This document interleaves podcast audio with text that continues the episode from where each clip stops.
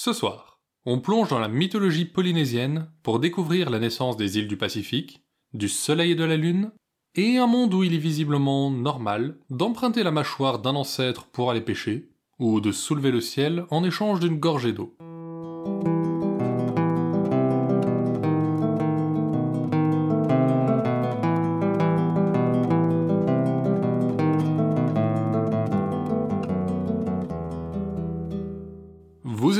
Contes des Soirs Perdus, l'émission qui vous fait découvrir les contes et mythes que vous ne connaissiez pas encore et vous replonge dans ceux que vous aviez peut-être oubliés.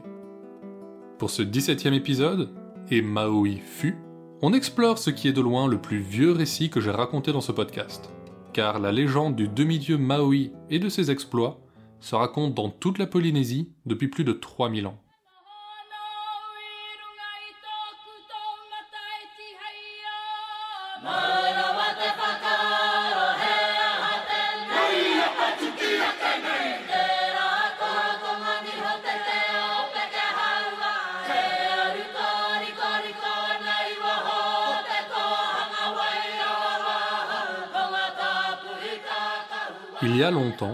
Le ciel et la terre étaient amants, et ne laissaient rien les séparer. Les îles du Pacifique n'avaient pas encore de nom, car personne n'était là pour les nommer. C'était le temps avant celui des hommes, le temps des dieux. À cette époque, Kanaloa et Ina vivaient leur amour paisiblement, et bientôt, ils eurent un fils, qu'ils nommèrent Maui. Peu après, ils en eurent un deuxième, puis un troisième, qui reçurent tous les deux le même nom. Si ces trois jeunes garçons étaient fils de Dieu, ils naquirent sans les grands pouvoirs de ces derniers. Personne ne le soupçonnait alors, mais c'était sans doute que tous les prodiges de cette fratrie devaient être rassemblés en un seul Maui, celui à venir. Celui-là, malheureusement, va au monde bien avant le terme. Ina, ne voulant pas s'encombrer d'un enfant faible et maladif, le jeta à la mer. Mais la mère, elle, avait d'autres projets pour l'enfant les vagues le portèrent délicatement, et les méduses l'entourèrent pour le bercer. Bientôt, elles emmenèrent le bébé vers le palais du roi des océans, qui l'accueillit à bras ouverts. Là, contre les craintes de sa mère, il grandit pour devenir un petit garçon grand et fort. Bientôt, il fut assez grand pour rejoindre la surface et retrouver sa famille. Il les trouva au pied du grand volcan Haleakala, tous réunis en train de danser et de chanter. Sans hésiter, il se joignit à eux, si naturellement que, d'abord, personne ne le remarqua. Seulement quand ils s'interrompirent pour prendre leur repas, s'aperçurent-ils qu'un enfant de plus attendait son plat. La famille s'étonna de sa présence, mais le plus tranquillement du monde, sans la moindre rancune, le jeune Maui expliqua à Kanaloa et Ina qu'il était leur fils, et sans plus de questions, ses frères l'entourèrent et l'acceptèrent parmi eux. Les années passèrent, et Maui poursuivait sa croissance comme il l'avait commencé, remarquablement. Très tôt, il montra que les enchantements ne seraient pas chose ardue pour lui. Un jour, alors qu'il jouait à cache-cache avec ses frères, il rassembla un tas de branches et se glissa en dessous. Les aînés ne tardèrent pas à remarquer le nouveau fagot et le soulevèrent pour déloger leurs frères. Mais personne ne se trouvait là. Maui s'était transformé en minuscule insecte, et jaillit d'un bond du tas de branches en reprenant sa forme pour effrayer les trois autres. Un peu plus tard, un dieu jaloux du foyer de la famille, sous les chutes arc-en-ciel de Kawiki, provoqua une violente éruption. La lave vint boucher le lit de la rivière, et l'eau s'éleva rapidement, menaçant d'inonder le refuge caché derrière la cascade. Mais Maui, entendant les pleurs de sa mère, abandonna ses jeux et se précipita vers sa maison. En arrivant, il vit qu'un énorme bloc de lave avait déjà durci. Il reposait en travers de la rivière, son extrémité contre une petite colline. Il s'élança alors et frappa la roche si fort qu'elle partit dans les airs et retomba sur la colline, l'écrasant si violemment qu'elle ouvrit un nouveau lit à la rivière, qui s'écoula à nouveau normalement. Ainsi, dès son plus jeune âge, Maui laissa entrevoir un avenir plein de promesses. Il était cependant très loin d'exceller dans tous les domaines et notablement, était un pêcheur particulièrement médiocre.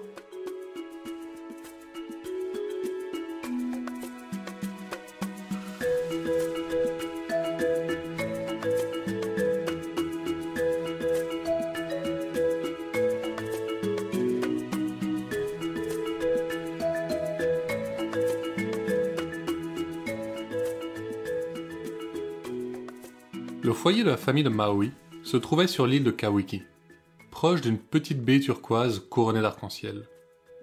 Ça et là, au gré des marées, pointaient hors de l'eau les récifs de corail qui ne révélaient leur beauté que sous la surface, se drapant de mousse orange, jaune ou rouge, d'où surgissaient soudain des poissons violets. Au détour d'un lac sous-marin, encadré de lames de corail, on apercevait, en colonie, les habitants du récif à la robe noire et or.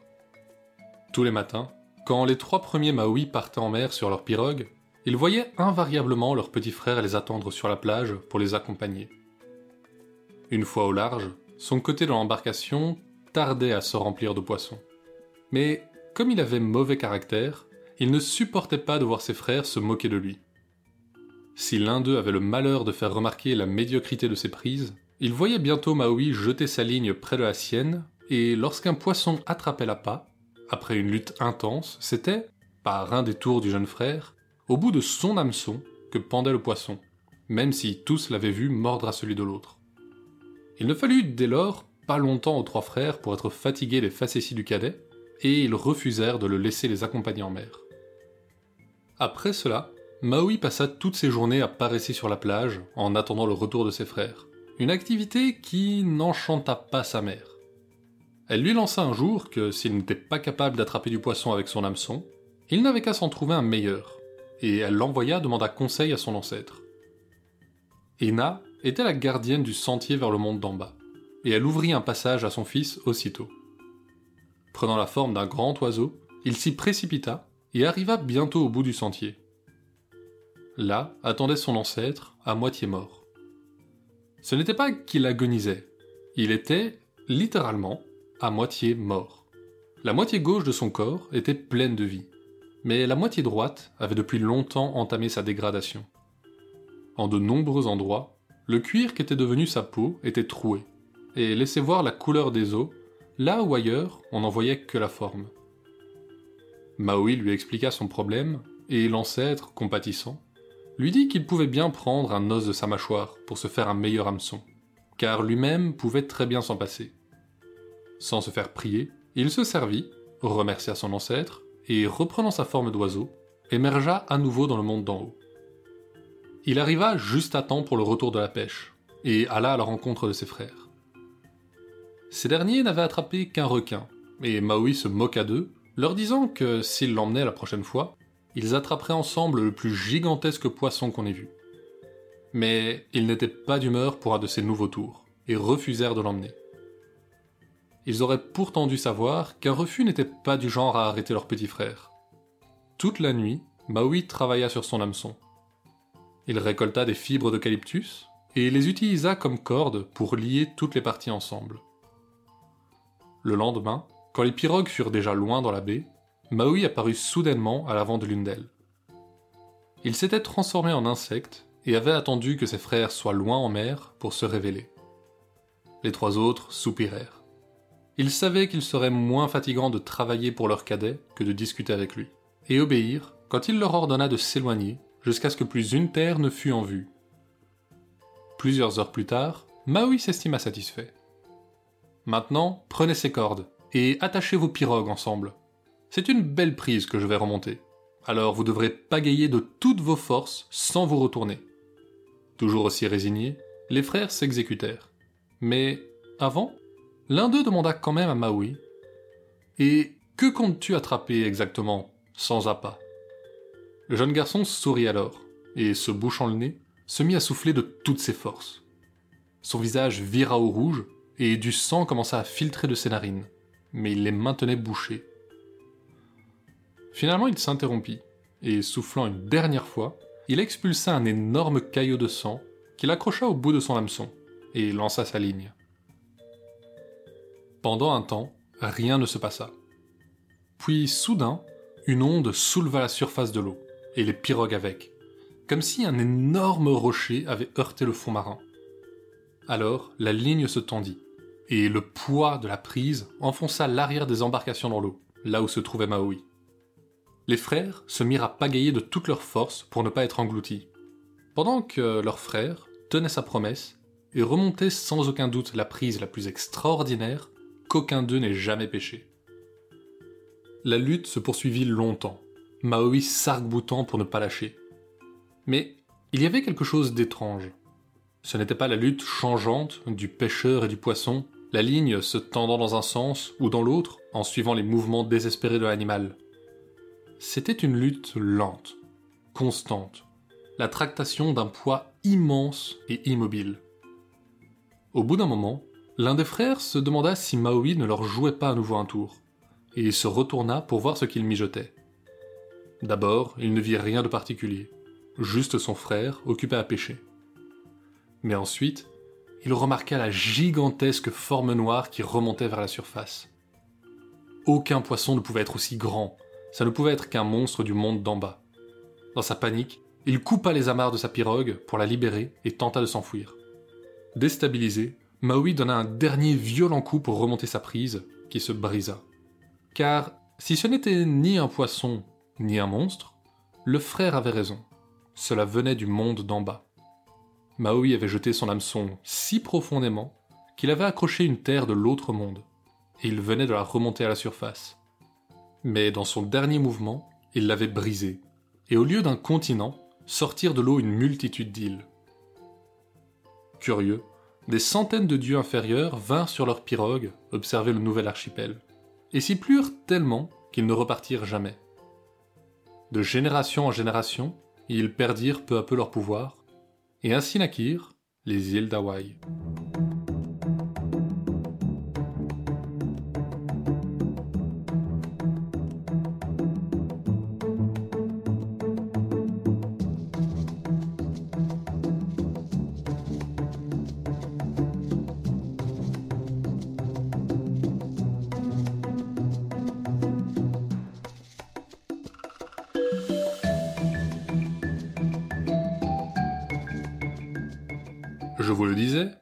Temps de Maui, le ciel et la terre n'étaient pas encore séparés.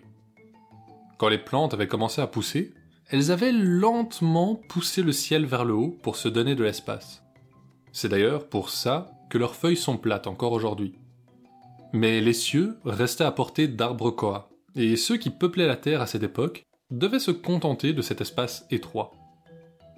Or, un jour où il faisait particulièrement chaud, Maui, qui s'était prélassé toute la matinée, interpella une jeune femme qui passait par là, et demanda à boire un peu de l'eau de sa gourde. Cette dernière refusa, rétorquant qu'elle réservait cette eau à ceux qui avaient vraiment travaillé ce jour-là. Ces mots le piquèrent vif, et se levant d'un bond, il agrippa le ciel à deux mains et le propulsa vers le haut. Il monta alors au sommet d'un koa et sépara le ciel un peu plus de la terre. Finalement, il monta tout en haut du cratère du Haleakala, le point le plus haut de l'île, et poussant de toutes ses forces, dans un rugissement terrible, il lança le ciel si haut que seuls les oiseaux pouvaient encore l'atteindre. Il rassembla toutes les feuilles d'eucalyptus qu'il put trouver, en récupéra la fibre, et en fit des centaines de cordes avec lesquelles il attacha les cieux pour qu'ils restent en place. Quand il eut terminé, il redescendit en sueur, le souffle court, et sans dire un mot, tendit la main avec un grand sourire vers la jeune femme, qui le laissa boire à loisir. Mais ailleurs, au même moment, Wakea et Tangaiti, deux dieux descendus du ciel quand Maui avait pêché les îles d'Hawaï, se disputaient un enfant dont chacun clamait qu'il était le sien. Ils se disputèrent si violemment qu'ils finirent par le déchirer, et se retrouvèrent chacun avec une moitié.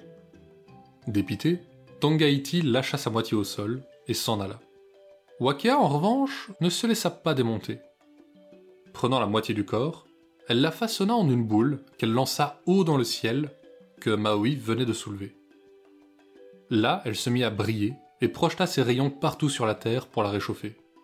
Elle roula jusqu'à l'océan et au monde d'en bas, mais réapparut bientôt et recommença sa course. Tangaiti, voyant cela, fut pris d'une jalousie terrible et retourna chercher la moitié qu'il avait abandonnée. Il lui donna également la forme d'une boule et la lança dans le ciel. Mais sa moitié, restée longtemps au sol, s'était vidée de son sang. Pâle comme un cadavre, elle luisait à peine et ne réchauffait pas la terre.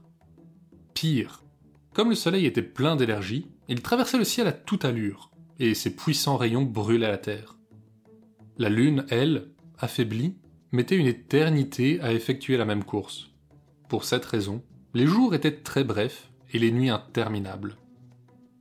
Pour les hommes, la vie était impossible. Les jours étaient trop courts pour que les fruits mûrissent, et quand le soleil arrivait, il brûlait les jeunes pousses. Bientôt, ils seraient condamnés à mourir de faim. Un jour que Maui rendait visite à sa mère, il l'entendit se plaindre.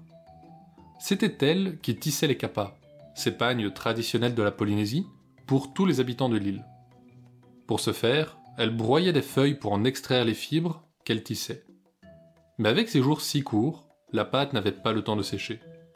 Le jeune homme s'offusqua de voir que le soleil avait si peu de sollicitude pour les hommes, et décida d'aller lui donner une leçon.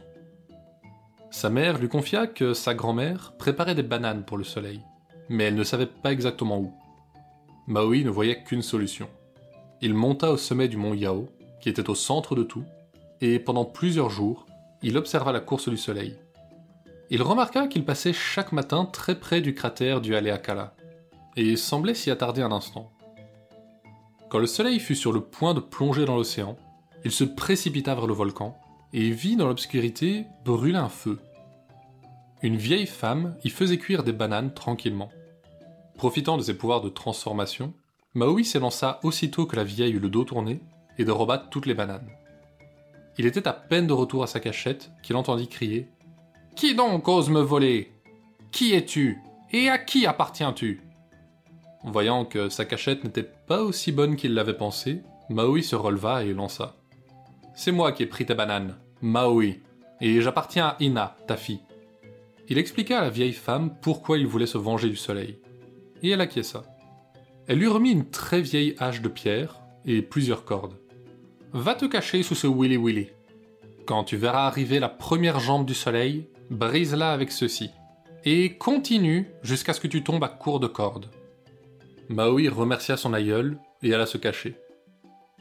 La nuit lui parut encore plus longue que d'habitude, mais finalement, le soleil arriva. Accrochant la hache à la première corde, il la fit tourner autour de sa tête et la projeta avec tant de force que la jambe du soleil se brisa en mille morceaux. Récupérant la hache, il fit de même avec la deuxième, puis la troisième. Quand arriva la seizième et dernière jambe, le soleil apparut. La dernière vola en éclats comme les autres, et quand l'astre descendit pour son repas, Maui lança son hameçon, l'attrapa et l'attira jusqu'à lui. Tu es mon prisonnier maintenant. J'ai déjà brisé tes jambes, et je pourrais te briser également. Mais aucun de nous ne veut ça, pas vrai? Alors, je vais te libérer. Et toi, tu vas ralentir ta course, pour que les jours durent autant que les nuits. Sans tes jambes, tu ne brûleras plus la terre comme tu le faisais, et les hommes vivront enfin en paix. Et ainsi, après avoir séparé le ciel et la terre, Maui rythma les jours et les nuits des hommes. Parfois, le soleil reprend un rythme un peu trop rapide, ou ralentit trop l'allure. Mais un coup de hameçon lui rappelle bientôt à quel rythme il doit avancer.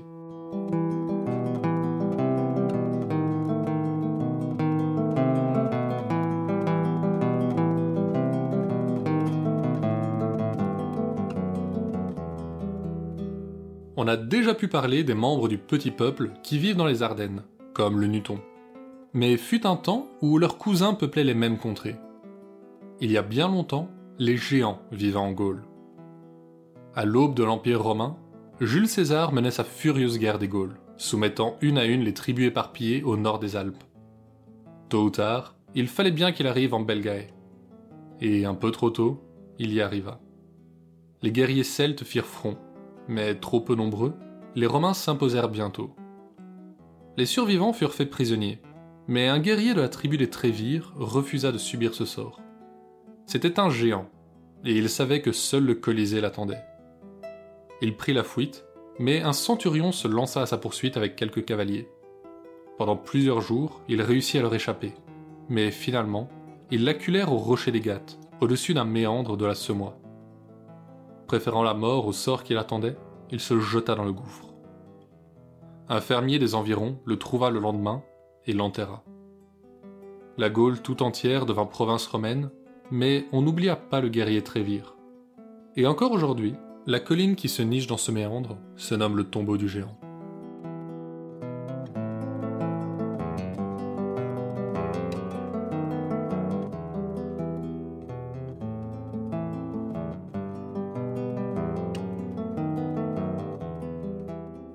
Légende de Maui est contemporaine d'un des mouvements de population les plus extraordinaires de l'histoire de l'humanité, les migrations austronésiennes.